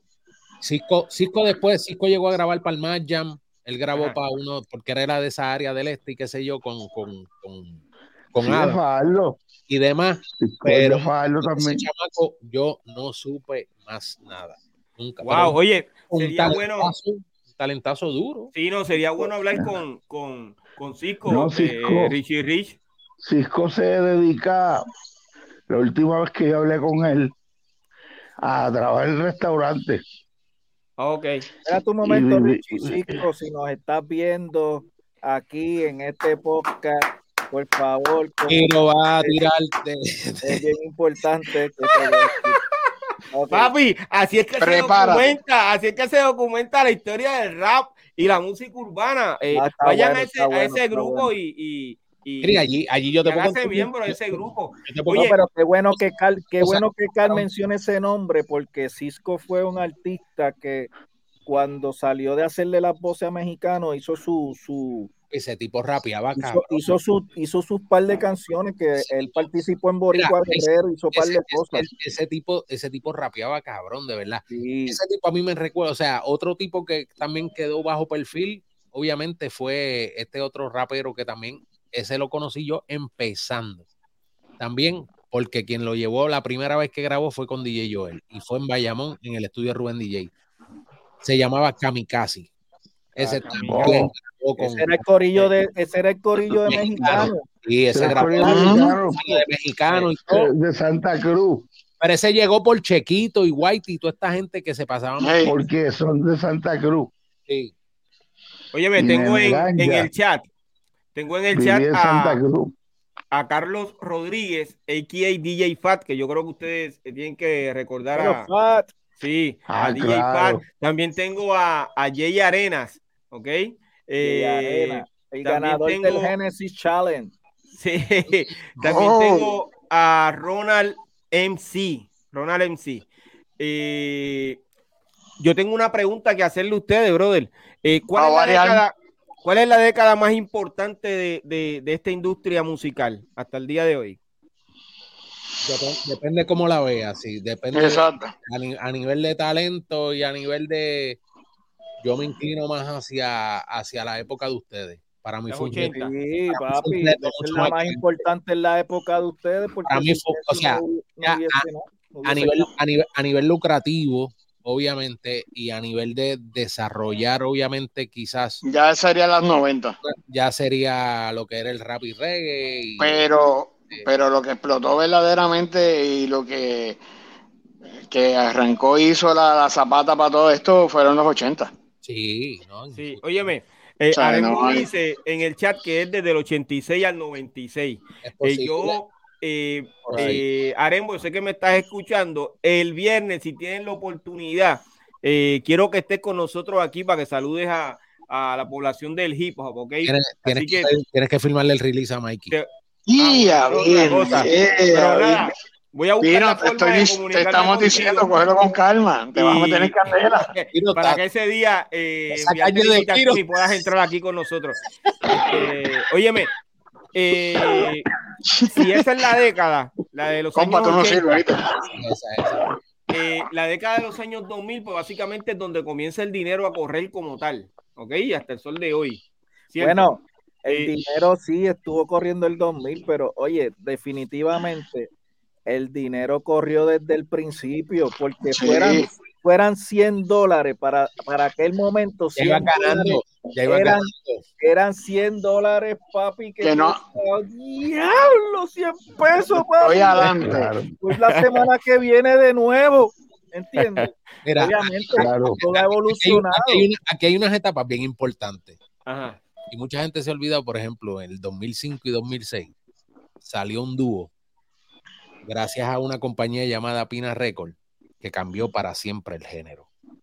Y fue Rakim y Kenway que fueron los que trajeron el fresa y trajeron la, la, la, cuestión esta tipo menudo. O sea, ellos cambiaron, cambiaron la esencia completa de lo que eran los dúos. Los dúos eran calle. Los dúos eran Baby Rasty Gringo Las Monjas. Michael y Manu. Los dúos eran Michael y Manu. Los dúos. Este, o, eh, Break. Los Oye, podría. Este, los de Río Grande. Eh, Onimán y Pantimán. Onimán y Pantimán, muchachos. Ahí, fue que le metieron el. Locutor, acuérdate, acuérdate de los de Gurabo. El, ah, este Juan. HCP. HCP. Juan Rivilla Fañez, sí. O sea, este, los dúos se conformaban de dos, de dos tipos bien talentosos. Y, no que, y no que Rakim y no fueran talentosos, sino que es que los convirtieron en un branding a nivel de pop. Eso fue completamente diferente. Esos fueron los que metieron el pop. Y yo creo que. Yo creo que... se cansó de guerrear, de tener a Chesina, a, a Lito y Polaco, a toda esta gente, ahí fue que él dijo, espérate, que aquí yo no quiero más guerra, yo no me voy a meter en esto, yo lo que voy es a vender. Así que venga este y allá salió aquel con su down y todas sus jodiendas. Y ahí él le vendió el alma al diablo, como digo yo. Yo creo, que la experiencia, la experiencia de, de, de Pina como productor y de mucha gente de, de aquellos comienzos, la, ventaja, la ventaja siempre ha sido que hemos podido evolucionar en algo, ¿me entiendes? Porque si no se hubiese hecho nada, no se hubiese llegado a nada, ¿entiendes? Pero es que lo mismo hizo Postari con, con, con Biggie Small, si venimos a ver. Exacto. No, y lo que pasa es que, oye, cuando grandes éxitos, los grandes éxitos de Biggie casi todos son, o sea, fuera de lo que nos gusta la calle, son en R&B. Son en R&B. No, y si no llega a ser por esos esfuerzos de, de, de Puff Daddy, de, de, de, unir a 112 con esto, con lo, tú sabes, unir todo ese revolú, no sabemos qué hubiese pasado. O sea, son misionarios, hemos, hemos sido misionarios desde un principio, que hemos, hemos ido montando pedacitos de ese, de ese, de ese rompecabezas que hoy día le llaman como le quieran llamar, pues Urbano. el, mundo, montó ese, ese pedacito, pero si tú no llegabas a haber cantado, no hubiésemos podido gozar de bailar en el centro de, de, Laguna Garden. Vamos a soltarlo. ¿Entiendes? No hubiésemos, no, hubiésemos, no hubiésemos, gozado, no hubiésemos gozado de decir, ah, que le voy a tumbar la guagua a mi mamá para llegar hasta Los Ángeles porque tenemos que ver a Piro cantando y de una vez bailar y gozar con la música de DJ Raymond. ¿Entiendes? Eso es así si no hubiese habido eso, ese parisito con aquel papelito que decía invitándote al party, pues no hubiese no hubiese no hubiésemos podido los flyers los flyers de, de todos los paris oye pero ese es el detalle. Como tú dices si no hubiésemos este, hecho todas las cosas que hicimos eh, y hubiésemos tenido eh, la oportunidad de, de, hacer todos los inventos que nosotros hicimos, mira, en verdad que yo te ahora mismo no estuviese pasando nada. Yo te digo algo, para mí, para mí ha sido bien, bien gozo. Eh, Richie, ¿estás bien? Sí. para, para mí ha sido bien, bien, bien grande. un por la vez. ha sido bien grande yo poder este, tener la oportunidad, ¿verdad? Que papá Dios me ha dado este hasta el día de hoy eh, salud y me he podido gozar todos los procedimientos. Yo pude gozarme un radio, un componente, ¿entiendes? Yo pude gozarme grabar de un 12 pulgadas a grabar a cassette, de cassette a cassette, de un A-track, de poderle poner un, un, grinche de peinarme el afro en el carro al, al A-track para que se escuchara, para que sonara. O sea, después gozarme... Para arreglar la cinta con un bolígrafo. Sí, toda esa época me la pude gozar ¿Ah? Bailar. Bailar. Bailar, ahora mismo bailar, tú sabes, todo eso. 1200 payonía jobao. Correcto. Pero, hermano, hoy día estos chamacos no tienen, no se, no se han podido gozar nada porque todo lo tienen ahí ya a la mano. Es verdad. Lo que pasa es que, es que, es que no tienen nada. Y, oye, y eso es lo que pasa con la música. Eso es lo que sucede y es que todo es un archivo de datos y tú físicamente no tienes. No pasas el trabajo no atesoras nada. Tú sabes lo que nosotros pasábamos las filas en Specs, en San Goody, para ir a comprar un disco cuando llegaba. En Downtown. San Goody, bro. O sea, estamos hablando, no, yo me voy más lejos, papi. Yo iba a Woolworth en Plaza, en, Plaza Carolina. Era, yo hice, yo hice que mi mamá comprara, comprara el, el, componente que había en mi casa era una tienda que ahora es este Burlington en la 65, creo que se llamaba Bake, Bake, Baker, Baker, qué sé yo. Ah, Baker, Baker. En esa tienda. ¿Estaba Baker o estaba Town Algo así. Ahí fue que compré el componente para mi casa, porque yo decía, yo era loco de ir a esa tienda porque era como ir al departamento de lo, de lo electrónico. Esa tienda tenía pues los radios, los boombox, toda esa jodienda y yo era loco por ir ahí, mi mamá por un lado y yo corriendo para ir a ver el radio nuevo, el audífono. Es, ese sentimiento de pertenencia. Hoy en día tú no tienes, bueno, yo guardaba hasta las taquillas. O sea, ya tú no tienes taquilla, ya tú te llega por un teléfono, o sea, y eso es lo que pasa, y ese, ese, y, y lo digo honestamente, porque no, no sienten ese sentido de pertenencia hoy en día, y son las nuevas generaciones, y es la verdad, el sentimiento de ellos de apego incluso a la música no es la misma que teníamos nosotros. Por eso es que dura tan poco tiempo un tema. No dura nada. No lo desechan. Es que no hay música. Todo es desechable. es que, tú tienes que ser, hoy tú tienes que ser influencer, crear un bochinche, darle a tu mujer, divorciarte, preñarla, eh, que el pana te la corra, entre los dos hechos. eh, toda esa jodienda para tú, para tú entonces poder generar y decir soy artista. Porque tu música, honestamente, y lo digo con, con, con un gran sentimiento porque honestamente nosotros apreciábamos lo que era la música. O sea, ese, ese hecho de tú decirle a tu pan y llegar, papi, yo tengo el disco nuevo de Metal Man, yo tengo Tikal, míralo aquí, yo tengo el cassette de Dentes de Terry Six Chamber, un Wilmaric, tengo a Rakim, Eric B, Painting Papi, salió el mixtape de Tony Tosh, el primero, saca, pues, trae, mándame. Mira, mira Slade, yo lo escucho ustedes, compa. yo lo escucho ustedes cuando hablan de esos tropiezos para conseguir todas esas cosas que son del área metro. Imagínate yo, que soy de Fajardo. Eres de Fajardo. lo mismo le pasaba a, a, era, o sea, lo único que era hacer fila en el, en el canal 13 para ir a bailar y a ver al flaco Figueroa. Bien brutal. Que tenías que estar a las 5 de la tarde en la fila o tenías que pagarle a alguien que te hiciera la fila para cuando llegara la noche tú llegar allí fresquecito. No, no, no, hay un sentido de pertenencia. Ayudar a Estefano cuando se le cayó la caja de la cabrúfala ahí en la 65 de Ah, infantil. yeah. No, eso, eso había- mira, eso pasó y llorábamos. Todo el mundo tuvimos que pintar. Chacho. Porque era como decir, si eso se jode, no hay party el viernes. Ajá. Eso se jode, no hay party en Villacope, papi. Eso había que, que, que papi, se le Wow. cayó a, a Estefano el, el equipo de la 65. que Se declaraba un estado de emergencia ¿Y seguida. ¿Sabes qué? Hasta en bicicleta, en bicicleta llegábamos, porque no teníamos carro ni nada. En bicicleta todo el mundo para allá por la 65. Wow. DJ Estefano, brother, que en paz descanse, man. Oye, Eh, este, eh, mira, hay- pero hay es un tema. Discúlpame Ah, que te. Es tri- eh, exactamente lo que está hablando el compa. eh, yo me siento completamente identificado porque yo veo que hoy en día se habla de esto, de aquello, de eh, bochinche, para aquí y para allá, pero yo no veo dónde está la música. ¿Sabes?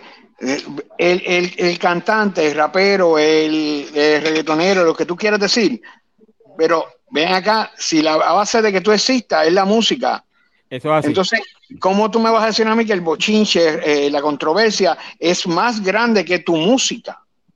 Bueno, ya Eso no es tiene que- sentido alguno. Sí, pero ese es el problema, ese es el, de- el detalle. Es como eh, cuando, por ejemplo, que salió salió por primera vez Naughty by Nature. Diablo, este disco está brutal, esto para aquí para allá. Oye, eso era de lo que se hablaba, de la música, de la música. Olvídate si, si el cantante hizo aquello, lo otro. No, no, no, la música es lo que era Ujú. lo- lo- el fichureo. ¿Tú me Hubo, entiendes? hubo un show, hubo un show que yo siempre me quedé por ver, que de hecho me lo prometieron en Playmaker y nunca me lo llevaron.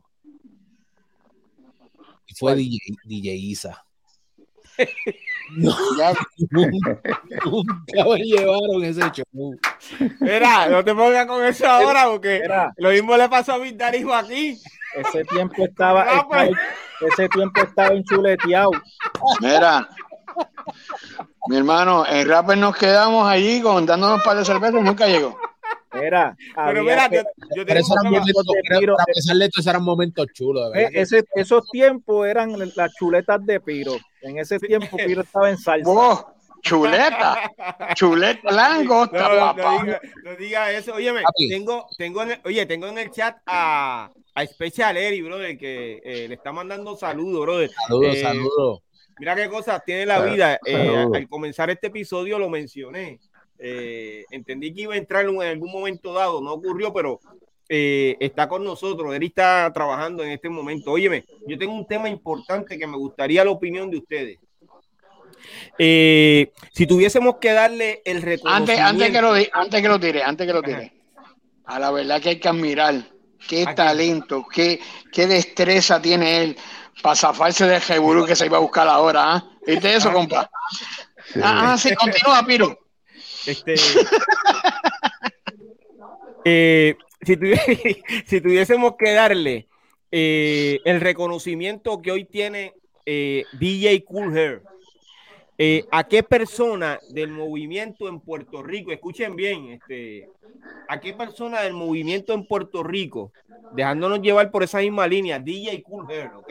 El trabajo que hizo Google para que hoy ser reconocido mundialmente. Pero ¿a qué persona en Puerto Rico podemos darle ese mismo reconocimiento? Bueno, yo, yo te voy a ser bien sincero. Ajá no, no son las mismas realidades. Ajá. Es correcto, es correcto. Por aquí. Pero si yo tuviera, sin que me queden a por dentro, y vuelvo y lo digo, no, no era, era mi pana, mi amigo, pero no, nunca fui fanático. Y tú sabes que nosotros fuimos bien tribalistas. O sea, el rap es tribalista. Todo el mundo tiene su combo, todo el mundo tiene su corillo, su gente. Pero si yo tengo que, decir el movimiento de hoy día, el movimiento de reggaetón, ¿a quién le debe de agradecer algo? Honestamente, playero. Playero. y, que quede, y que quede claro. Ahora mismo hay, una pugna en Nueva York por, por, eso mismo de lo de Cool Heart, porque obviamente. Todo el mundo bajará para su lado. Te lo decía yo ayer. Y es que yo creo que también. analizó la fecha del party de Cool con la hermana Cindy Campbell, obviamente por, por la fiesta que hicieron del Back to School, del regreso a clase, en el cual se conmemora lo que son los 50 años o el aniversario del hip hop. Por esa fecha, que fue en 1973, pero tú tienes que entender que desde 1970, 71, 69, ya habían DJ, ya había, ya ahí por ahí estaba Grandmaster Flash, había un montón de gente ya tocando. O sea, pero obviamente donde se reunió supuestamente todos los elementos fue obviamente en esa fiesta de la calle Brunswick, creo que se llama o algo así. Lo que pasa es que hay que buscarle un, eh, eh, génesis, punto y se acabó. Oye, porque antes de Génesis pueden haber 20 eh, cosas, pero escogieron esa fecha y ese momento, como, ok, este es el Génesis de esto. Aquí hay mucha gente, de verdad, si hablamos de premios, es que hay un, hay un comienzo que está bien fuera de liga, ¿entiendes? Porque está un playero, un DJ, Eric. DJ Negro, DJ Eric, DJ Estefano, DJ Blanco. Oh, Chiclin también tiene que estar en ese corillo. Chiclin. Technical Dynamite. Sound. Technical Sound. DJ Crane. Dynamite, Crane. DJ Dicky. Dicky. DJ Joe. ¿Tú sabes? Uno que no. DJ. Oye, alguien, no, alguien que casi nunca lo mencionan. Ajá. Y el chamaco eh, fue un ingeniero detrás de, de, de mucha gente. Ajá. DJ Black. DJ Black. Oye, y DJ Fat, que estaba con nosotros aquí, estuvo con, con DJ Joe. Esos discos de Black, Fantasy. Black estuvo detrás de todo eso, 37, 38, todos esos discos. Este, no, de verdad que, de verdad que hay mucha gente bien importante y, hablamos de gente como, como, como Eddie, Eddie, eh, ¿cómo se llamaba? Que quedó en silla de rueda, hacía el Día Nacional de Rap. Este, Eddie González. Eddie, González. Papi, un tipo como ese que se la vivió en hacer días especiales, en, verdad, un tipo como Harry Entertainment, digan lo que digan, hay que dársela, porque el tipo, el tipo, se metía y lo, hacía y hacía todo su movimiento y hacían el ruido. O sea, Jorge Oquendo. Eh, Jorge ya tenía, ya Jorge, Jorge era como lo más comercial y mainstream que había. Exacto. Eh, Jorge desde el principio tuvo una compañía. Estamos, hablando de, lo que era la base de todo esto. Ok, parece, Vitari Joaquín, ¿a quién tú se la darías? Ese reconocimiento parecido al de DJ Cooler. Ah, DJ Joel. Papi. Sí, obvio. Que ponía a la gente a bailar en Dino. Joel. Eso es así. Para mí, esos son este, los más importantes. Los, menciono, DJ Jan, porque eran los sitios. Este, el dueño de Joseph Café. ¿Entiendes? Ese tipo hay que darle una placa por haber tenido ese sitio por tantos años. O sea, tú lo que a Sondri. O sea, eh, tú lo que me quieres decir es que no existe una persona como tal, sino que existe un grupo de personas que son parte eh, de, un movimiento que ayuda a empujar esto. Definitivamente yo, porque fue. Y si hablamos de los que empujaron esto, estamos hablando de, del bajo mundo, Barreto, Hilton, este, Eh, Nacho, tú te estás yendo ya, allá. Ya, la voy a meter en Eh, a rayo, por eso es. es pero es que la oye, eso la un montón de años. Sí, pero la gente, fueron la gente que creyeron en esto, que tú ibas a. No, definitivamente. Que daban los chavos para hacer el party. Voy. Voy Santana. Wow. Oye, fíjate, yo, ahora que tú dices eso, yo recuerdo eh, en el lugar que me crié, que hoy nosotros pues le llamamos eh, la Marina Urban Legend. Recuerdo a todo el mundo en la canchita eh, jugando baloncesto y a DJ Robert con un radio cacho, inmenso, eh, doble cassette poniendo música, brother. Ese, ese recuerdo me llegó ahora. Eh, mi saludo para DJ Robert y a todos los muchachos de la Marina Urban Legend. de verdad que nosotros nos disfrutamos esa década de los años 80, no solamente con, con el baile, sino con el rap, con los DJ que, que habían en la Marina. Eh, recuerdo también a mi a primo al primo de DJ Raymond que eh, estuvo con nosotros, eh, Lester, que en paz descanse, y hubo muchos colegas de allí de la, de la Marina Urban Legend que también fueron raperos. quiero dejar aquí mencionado también a, a Fausto, que quiero que sepan que Fausto fue el que me trae a mí al rap, ¿ok? O sea que la historia fue el primero que escuché cantando rap en inglés y haciendo la fusión de rap en inglés y en español y ahí él es el que me mete en el rap en español. Esa es otra historia que la pueden escuchar en el episodio 21 de la primera temporada de Piro a lo Natural. Ahí es que como quien dice se sabe quién es quién, pero eh, voy a dejarle aquí eh, eh, Fausto, nombrado a Fausto, Alfredo, Alessi, Carlito, Balseiro, eh, DJ Lincoln, que fue mi primer DJ, ¿ok?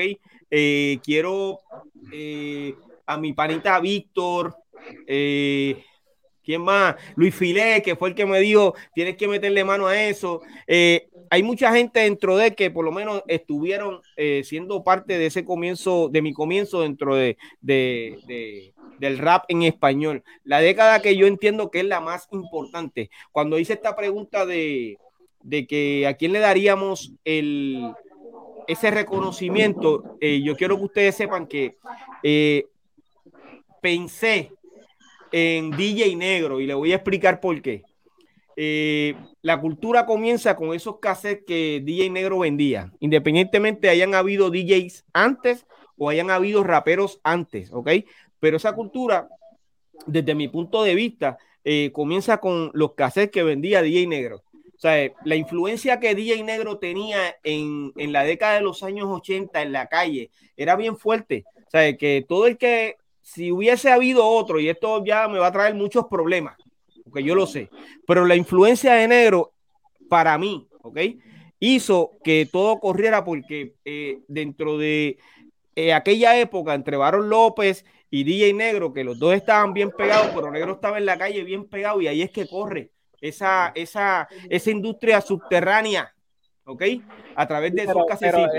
Lo que pasa es que Barón López. Negro, vendía, negro vendía cassette y ya Barón López estaba haciendo arreglos musicales para artistas famosos. a eso iba. O sea, Barón López, eh, ellos estaban, sí. Igual que siempre se oía por ahí que si Barón López, que si tiene negro, este otro, pero es que él está, eh, Barón estaba en otra cosa y Negro estaba creando otra cosa. No, Negro estaba haciendo un movimiento.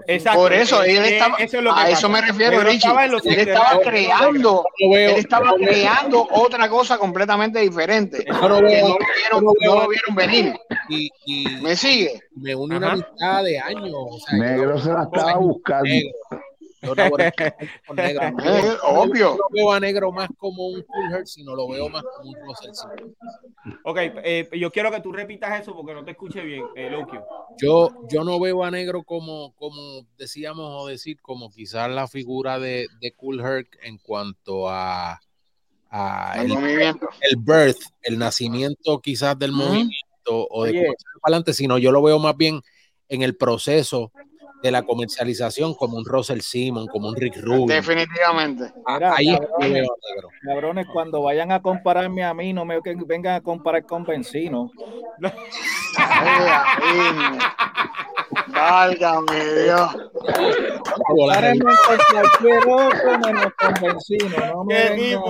la revista más importante. Oye, lo que comparamos es, oye, lo que se compara es el éxito, brother. ¿Oíste? Y dentro de todo, para que sepas, tú hiciste algo, eh, tu aportación es, es de suma importancia dentro del género. Tú creaste una revista que le dio oportunidad a mucha gente, ¿ok? O sea, que eso es algo importante nuestro género, lo mismo que un disco, lo mismo que la mira, de... ese, tipo, ese tipo se echó solo En, en el hombro una publicación él sabe, mira, yo sé cómo corre ese negocio. Yo he escrito para muchas revistas, yo escribí Pin the House. Yo trabajaba con Richie. O sea, mira, eh, eh, el hecho nada más de que hubiera una publicación en el momento adecuado, que recopilara toda nuestra data, nuestra historia, nuestra información, eso es invaluable hoy día. Y encima de eso, eso era para, para que desde el día uno, este tipo le besaran los pies todas las compañías discográficas, lo que nunca hicieron porque todos se fueron debiendo, todo, todo, todo, tacho, mira, ese, era el dolor de cabeza más grande que le podía, una publicación escrita para el latino, porque es que no, no la agradecen. Mira, este, una de las cosas, Richie, discúlpame, para mí, In the House, eh, ya el movimiento había arrancado. Ya se estaba, se estaba, tú sabes, tenía una forma pero esa forma como que le faltaba algo en el juego. Y definitivamente In the House fue lo que terminó de engranar todo el círculo y se viera esto como una industria de verdad. Él le dio cara, él le dio cara, él le dio cara a artistas que no tenían cara, solamente tenían un nombre, un sonido, pero la gente no sabían quién eran, cómo se veían, qué pensaban. Eso es lo que vino a ser In the House y así mismo cogió no solamente un cantante, sino a una, una industria que está hoy en día. Movimiento completo. Oye, ¿sabe? eso es real. Eh, le dio. No, le, dio clase. Eh, le van a hacer llorar por haber recordado todos los malos. oye, tranquilo, que tranquilo, yo te paso la factura después. Cuando dijiste las que se fueron sin pagar, me está doliendo la cabeza. Ay. Oye, todavía se mira, Compa, tiene, compa, tiene un dolorcito en la parte del muslo. Escucha Piro que dice, todavía puedes cobrar, coño, Dios te Suerte con esa, ¿sabes? pero oye, es real porque básicamente los raperos eh, que no, independientes no tenían cómo salir en una revista Vea o en una publicación de, eso nuevo día. pero no existía. No, no, ¿Ah? no. Oye, te voy, a decir algo, te voy a decir algo. pero no Está cabrón tú ser rapero y que salgas en una revista de bochinche de yo no sé qué. No es lo mismo tú tener una revista. Por lo tanto, eso. habla de tu, de que, que, es de tu, de tu género, que es de tu, de tu, audiencia, ¿me entiendes? Yo creo que, que, que no tenía sentido. Esos tiempos en verdad coño, lo de la de casa izquierda fueron sin pagarme me dolió, Carl. Sí, óyeme, eh, Carl. Todavía estoy pensando en eso. Mira, eh, ay Dios.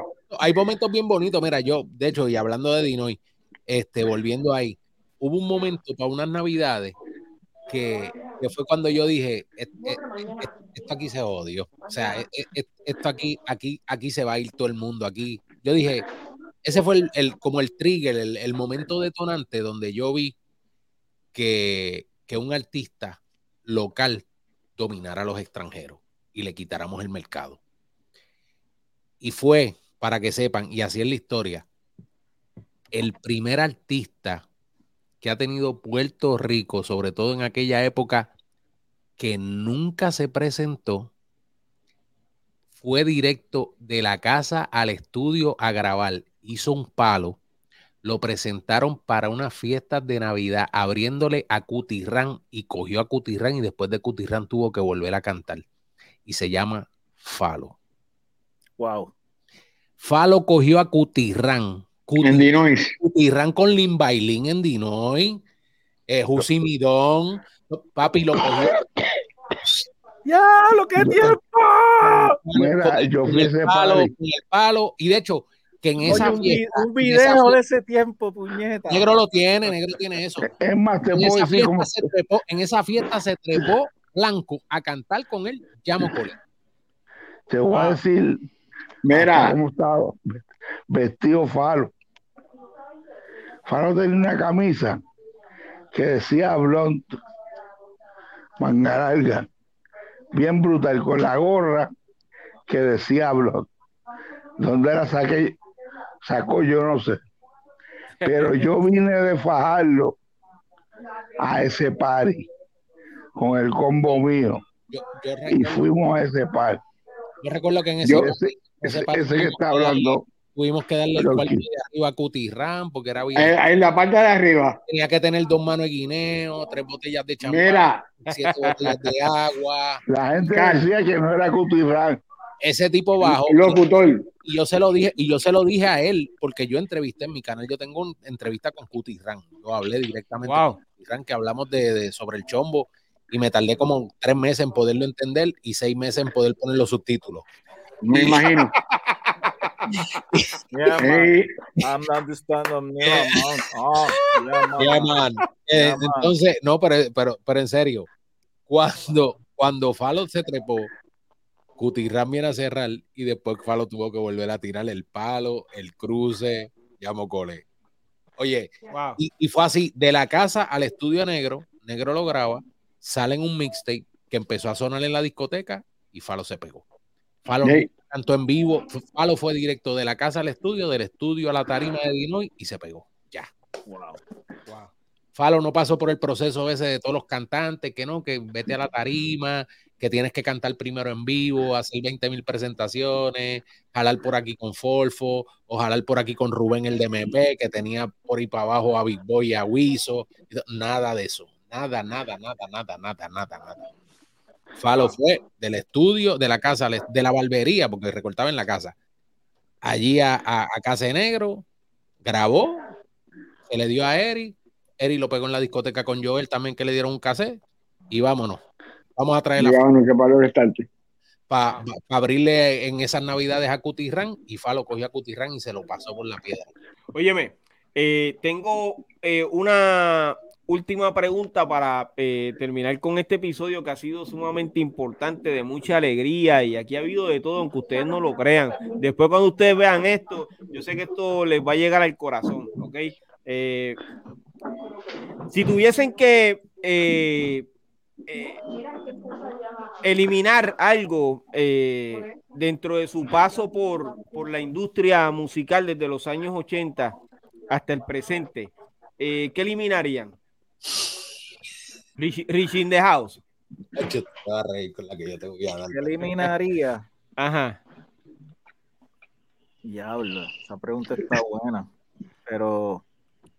Yo te puedo decir la mía y te va a gustar. Di la tuya primero. Di la tuya. Tira adelante, tira adelante. Dejarle el publishing a Rubén del disco de los discos de Baby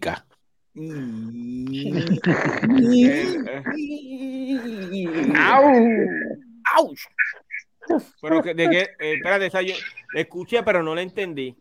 Tranquilo, búscale, busca, eh, no, no, busca, dale para atrás en casa y ellos saben, ellos, y esto, Joel se va a estar riendo, si Joel, cuando Joel vea esto, Joel se va a reír. Oíste, buscan el episodio 50 de DJ Baby K.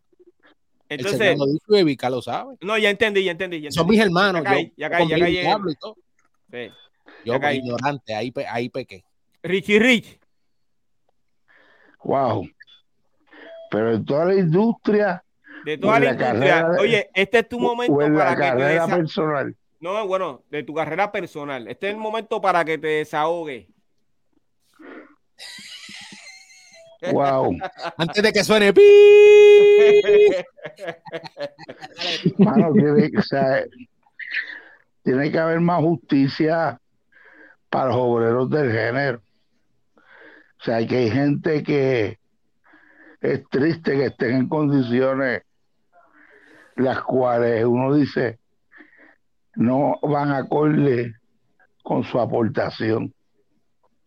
Y es porque no se ha estructurado un tipo de modalidad de que esa persona pueda generar los ingresos que se supone que, que, que lo haga, brother. Y es triste verlo.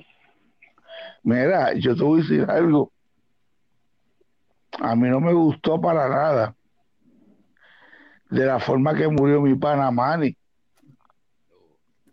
Con todo lo que ese tipo se jodió por el género, ¿entiendes? Ahí yo, aprendí, ahí yo aprendí algo, Richie, por eso ese, ese día en la funeraria, yo dije, yo ya no doy el corazón mío para más nadie de esta gente del género, ¿entiendes?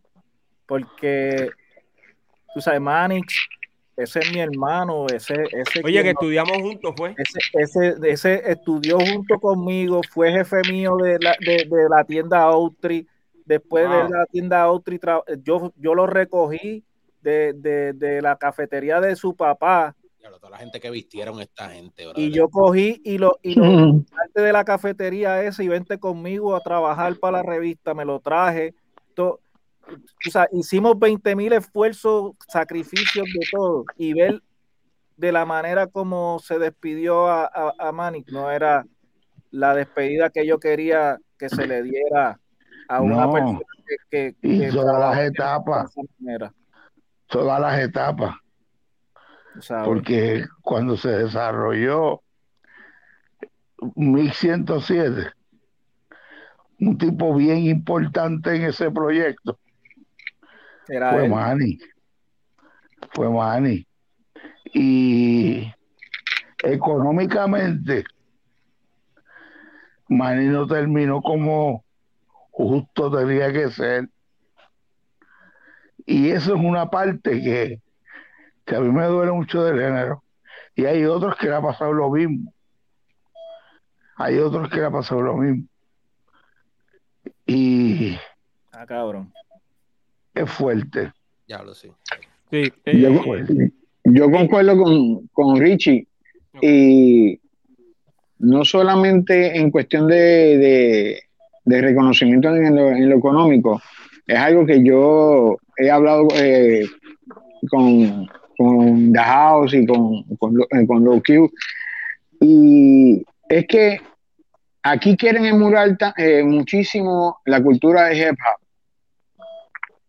Pero yo no, no puedo decir que esto en particular lo han este, eh, emulado y en verdad que sería, sería bien, bien importante y sería algo bien especial que emularan el mismo respeto que le tienen a la cultura de jefa, a los que estuvieron antes, los que están ahora, eh, lo, lo que hicieron, no importa eh, si fue mucho o fue poquito, tú sabes, ellos, muchos de ellos reconocen todos aquellos que vinieron antes y lo que hicieron, porque gracias a que ellos hicieron o se inventaron esto o hicieron aquello, hoy en día ellos están donde ellos están.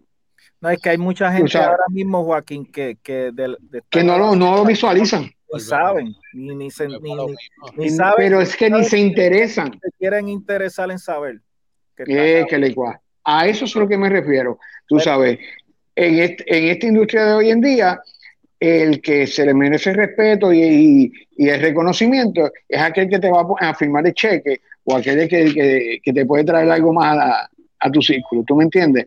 Pero si tú hablas de un género, tú hablas de un, de un movimiento, tú tienes que darle respeto y darle valor y darle su, en su posición a cada uno de los que están en ese movimiento. Pero lo cual muchas veces no se ha hecho. Ahora mismo hay tipos que son millonarios por una gestión que hizo alguno de nosotros en el pasado. Oye, ¿vieron que te estoy diciendo? Alguno de nosotros. Porque Richie podría contarnos las horas de espera en los sellos multinacionales, sentado ahí, esperando que esa gente le atendieran. Y eso es parte de lograr que hoy día esas multinacionales mirarán del lado para acá. ¿Entiendes? Pues, pues quiere decir que el que hoy tenga un negocio millonario con una multinacional se lo debe a Rich. Como cualquier otro. Hay unos que a mí me alegran. Hay unos que me alegran. Eric Dual, Paco López, porque sé que en su inicio guayaron, pegaron póster. Eh, Simplemente se lo ganaron. Se lo, lo, trabajaron, punto. lo, trabajaron. Lo, trabajaron. Oye, pero de la misma forma. Esos tipos, yo, pues, me alegra que hoy día gocen de poder hacer buenos negocios y demás. Pero hay otros que sencillamente más adelante pues le llegó gracias a una gestión que ya se habían hecho. Pero Exacto. para adelante. Eso así, de, la, misma forma deberían educarse, orientarse de todas las personas que son parte de un movimiento y cada vez que hacen esos premios o, algunos eventos grandes, deberían este, enviar esas invitaciones, porque básicamente... Oye, eh, Piro, ¿cómo es posible y te voy a decir algo hoy. te voy a decir algo hoy. Déjame mejor en este programa que lo vamos a convertir en el In the House Ahora mismo yo no tengo. que le Yo no tengo ningún tipo de relación. Ajá. O sea, que esto no es lamboneando. Sí, no, sí, sí. Nada. tienes razón. ahora mismo, ahora mismo no estoy de acuerdo con muchísimas cosas. Pero ¿cómo es posible que tú hagas unos premios urbanos y todavía es la hora que tú no reconocías a Coyote. Bien cabrón. Oye, es verdad, yo no he visto eso, mano. Eso es cierto. Bien cabrón. Eso es cierto. Bien cabrón. Wow. Porque sea como Mira, y mira, y te voy a decir, tú sabes que esa es la diferencia, Richie, de lo que tienen los gringos.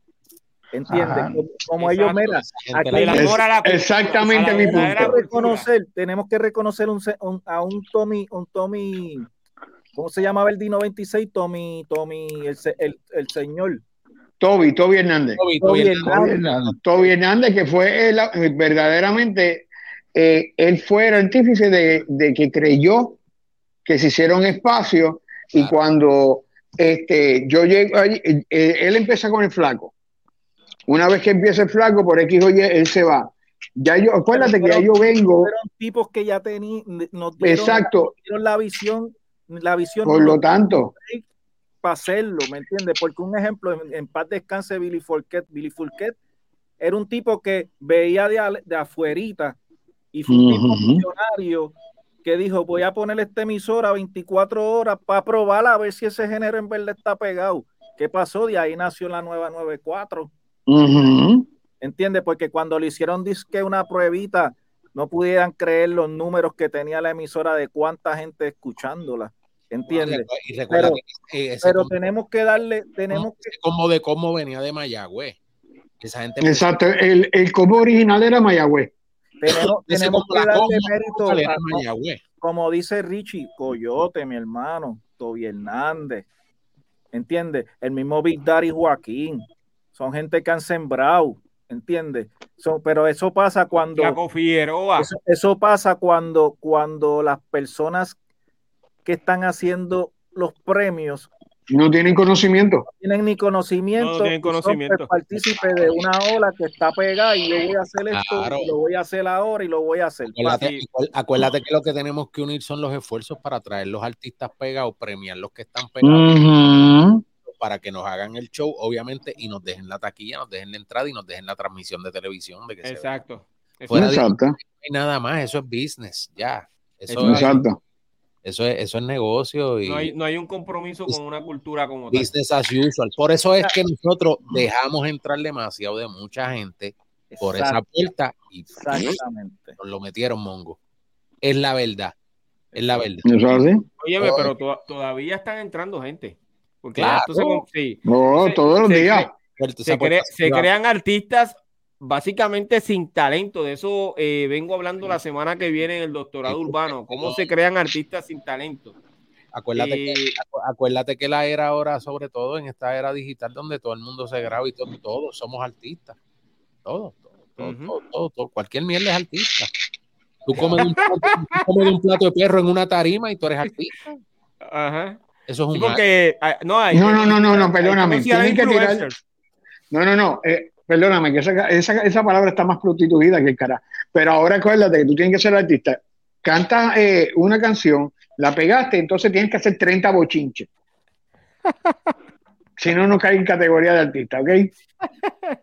eso, es, así, de influencer. Oiga, eh, mi gente, yo les agradezco de todo corazón eh, este momento, de verdad, no sé ni cómo, cómo expresarlo, eh, pero le agradezco que hayan confiado en mí, hayan sacado de, este, de su tiempo para estar aquí compartiendo eh, en esta semana tan importante, como bien lo dije al principio, de los 50 años de, hip hop, yo creo que tengo a varios de las personas más importantes e influyentes de este género. Esa gente que ustedes ven ahí. O sea, no hay más nada que buscar. Si usted conoce la historia desde los años 80, esas son las gente que aportaron continuamente a este género para que creciera y le dieron, lo llevaron a un nivel más alto le dieron eh, oportunidades a mucha gente que pensaban que nunca iban a poder grabar un disco, que pensaban que nunca iban a poder hablar con un DJ, que pensaban que nunca iban a poder estar en una tarima. Pues ahí están esa gente. Eh, Low Q, Richie Rich, Rich in the House y Big Daddy Joaquín. De verdad que eh, para mí son personas importantes y yo les agradezco que siempre me han dado la mano, no solamente a mí, a mi hijo, y además de eso, siempre eh, han contado conmigo cada vez que van a hacer algún proyecto, aunque en algunos momentos pues, no he podido estar por la razón que ya ustedes saben, pero yo sé que de aquí en adelante eh, vamos a hacer otras cosas. Eh, Low Q, ¿dónde te consiguen los seguidores de este podcast, brother? Saben que estoy en Instagram como Low Q y de igual manera estamos en todas las redes como Low Q o pueden buscar la plataforma también en Instagram como Radio Callejón Urbano y en YouTube, que, estamos como, como Radio Callejón Urbano también. Eh, antes que nos vayamos, eh, yo pues básicamente de manera breve, lo que le quiero decir sobre toda la gente por estos 50 años eh, y sobre todo nuestro aporte como, como cultura latina, es que la cultura y, el hip hop van más allá de la música la gente tiene que entender también eso. Esto es un modo de vida que abraza obviamente el arte de la calle, la poesía, la danza. Y sin embargo, su verdadero poder radica en la habilidad para darle voz a los que estuvieron silenciados por muchos años y sobre todo a nuestros barrios y a nuestra gente marginada. Sobre todo en un continente donde la desigualdad y la injusticia han sido históricamente persistentes el hip hop y nuestra cultura ha actuado obviamente como un altavoz para las realidades de las comunidades olvidadas y ha sido un vínculo para narrar nuestras historias desde que comenzó. Nuestras historias resilientes, nuestras historias de lucha, nuestras historias de esperanza en medio de la adversidad. Y de mal aborto, el SIDA, o sea, todo, todas nuestras canciones, Gran Vico, que, que nos dejó muchísima, tiene muchísima música. O sea, esa es la verdadera importancia del hip hop, sobre todo nuestro hip hop latino, que reside en su capacidad de construir una identidad propia y auténtica ante un mundo hoy en día globalizado. Wow, óyeme. Eh, esa palabra, mano. Chacho, brother.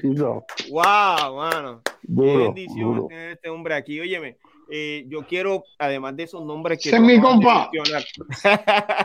que tú acabas de mencionar, yo quiero mencionar a, a BK Rap, quiero mencionar a Special Eri, TNT, eh, Don Fígaro, eh, Cool GD, eh, Bule Bossy B, eh, DJ Dynamite, eh, Aporo Rock de Latin Empire. quiero mencionar también a. A Base a MC Base que estuvo anoche con nosotros, DJ Joel, Rubén DJ, eh, Vico C, eh, wow, que no se me quede nadie, pero quisiera mencionarlo, ayúdeme en eso, por favor. DJ Pito, DJ, DJ Pito, DJ MC, brother, Ruli MC, que en paz descanse. Ruli. Eh, Jimmy, Jimmy, el rey de los raperos, eh, quiero eh, Cookie, eh, Lisa M. Lisa M. Este, Carmen también, que estuvo rapeando en, el underground. Eh, Polian Carol. Eh, Diablo, Poliana. Wow, ¿te acuerdas de eso? eh, Keep Power Posse. Keep Power sí, lo dije. Keep eh, Power. También, eh, Bimbo. Eh, el funky completo. Sí, eh, Mikey Perfecto, es correcto. Un tipo también que nos representó por todo lo alto en, Nueva York y su nombre fue grande y sigue siendo bien recordado, Sisto, ¿me entiendes? sí, brother, el B-Boy, sí, sí, estuvo, hace poco estaba este, a cargo de una emisora, ok, en Estados Unidos. Eh, creo que todavía está en eso. También DJ Negro, DJ Eri, Barón López, DJ Raymond, eh, DJ Crane. DJ Crane. DJ Yoto. DJ Joel, descanse, DJ, Black, eh, DJ, Joel, DJ, Black, DJ Frank, Benny Blanco, eh, DJ Blaster, que eh, DJ Adam, wow, ¿quién más? Eh, DJ Power, DJ Power, que todavía DJ Wichi, DJ David Wichi. Y a rayo, ahí, eh, ¿quién más? Eh, Haver, Haver era, ¿verdad? DJ Goldie. DJ Goldie, wow, DJ Goldie, bro. Mira, espérate, dame un, break, dame, un break, dame un break. Yo, ya que mencionamos a todos esos DJs, dame mencionarle unos, unos panitas. DJ Carlos Colón, DJ Eno Caponte, DJ Carlos Fernández, DJ Sugar, este, eh, Gulembo. Ah, este, Gulembo. Flores. Jorge, Jorge Valentín, Valentín. Eh, Juan Robles, tú sabes, estos tipos fueron también bien importantes, DJ Tony fueron bien importantes. En sus esquinas.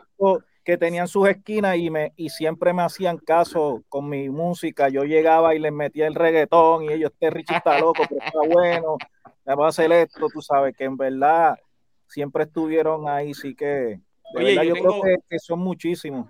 Sí, yo tengo uno que, Luis, si tú te tienes que acordar de él, brother. Estuvo también con nosotros DJ Quique de, de Jardines. ¿Te acuerdas de Jardines? Oh, de Jardines de Río Grande. Ahora es camarógrafo. No, no, no, no. El, el eh, DJ Quique de Jardines de Country Club, que ahora está en, en, Guapa, yo creo, ¿verdad? Guapa, ahora es camarógrafo. pero, y también hay uno, eh, unos muchachos de Río Grande. olvidamos del área eh, también a Dynamic 2.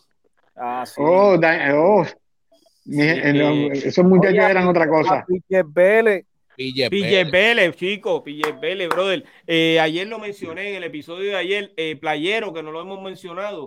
Eh, ¿Quién más? Mano, que no se nos quede ninguno. Y de verdad que el que se nos quede, que nos diga. Sería, sería, imposible que no se quede alguien, ¿verdad? DJ Herbert. Porque fue, eso es mucha gente, mucha gente. pero. Por ir para abajo. Chacho. Exacto. Pero eh, básicamente de ese comienzo, pues yo creo que los mencioné. Eh, ah, hay un, hay un rapero que se llama Mitchell. Eh, ¿Tú te acuerdas de él? Eh, Richie. Claro, De Levitown. Claro, seguro. Seguro. Sí. sí que, el, que tenía un playerito. Eso mismo, el corillo de Oye, este, seguro, sí, ese, era mi pana. También estaban esta gente, los, los, los Microhouse. ¿Se acuerdan de los Microhouse? Oh, Microhouse. Este. Nico eh, Canadá. oye. Canadá, Nico Canadá. ¿Te acuerdas, Chico D? Seguro. ¿Ah? Chico D, brother. Eh, Chinonino. Chinonino. Chinonino. Black Omar, no lo puedo dejar fuera. El este, el Nan, que ayer estuvo eh, escribiéndonos a nosotros en el chat. Eh, todo el high school completo, en paz descanse. Exacto. Sí, brother. Eh, ¿Quién más? Mano, que no se nos quede nadie, brother, porque estamos celebrando los 50 años de hip hop. y toda esta gente. Squad iba a decir yo, Alex. Wow, sí, Red J. Sí, están en Nueva York ahora mismo, sí, celebrando el, eh, los 50 años, así que pasen bien de parte de acá, de todos nosotros. Eh, Lady Step, eh, también está Nada, yo creo que los he mencionado todos. DJ Jumbo. Y lo mencioné también. Ah, Jumbo. Eh, Jumbo. y en estos 50 años de hip hop, yo quiero mandarle un saludo, en verdad, antes que terminemos, un gran amigo mío que, que no sé si lo conozcan, pero tuvo que ver también mucho en esto de, del hip hop en, en, en, Estados Unidos. Yo creo que fue de los primeros DJs eh, boricua y se llama DJ Baby J que también está de celebración, que sacó su libro. Y en verdad, Baby J es uno de los DJs, yo diría, de, de Bushwick del principio de la música. So, todos estos raperos también se la están dando a él porque fue de los primeros. Busquen su libro que está ya a la venta y en verdad ahí está la, la verdadera historia está ahí. Uno dice, wow. Eh, no, eh, eh, es que hay tanta gente que hoy día pues están sacando con evidencia que estuvieron ahí y que son que tú te quedas como que wow. sí, papi, y olvidé mencionar al que considero que fue el primer reggaetonero, Big Boy, Wiso G, eh, Ranking Stone, Baby esa eh, wow, brother. Abajo son muchos Master Joe. son, muchos Master Joe, Too Sweet, este, Too Much Flavor. Este, te sigo diciendo. Este, eh, hora de almorzar.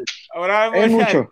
Pero nada, mi Así gente, que los felicito a todos de todo corazón. Óyeme, y yo te voy a decir algo, como yo veo esto, nosotros vamos a tener que sacar otro día eh, para reunirnos, ya sea en esta plataforma, en la de Low-Q o en la de Richie in the House. Miro, eh, no se te fue la luz. Se le fue la luz. No, no, fue la luz.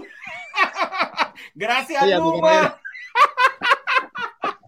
Mi gente, de verdad que eh, nos vemos. Eh, gracias, gracias de todo corazón por estar aquí. Vamos a despedir eh, este episodio con un aplauso, brother. Está bien, nos fuimos. Y en el primer capítulo ahí estoy yo. No quiero que te ofenda, pero yo soy la historia. Me llama leyenda. Ah, no quiero que te ofenda, pero yo soy la historia.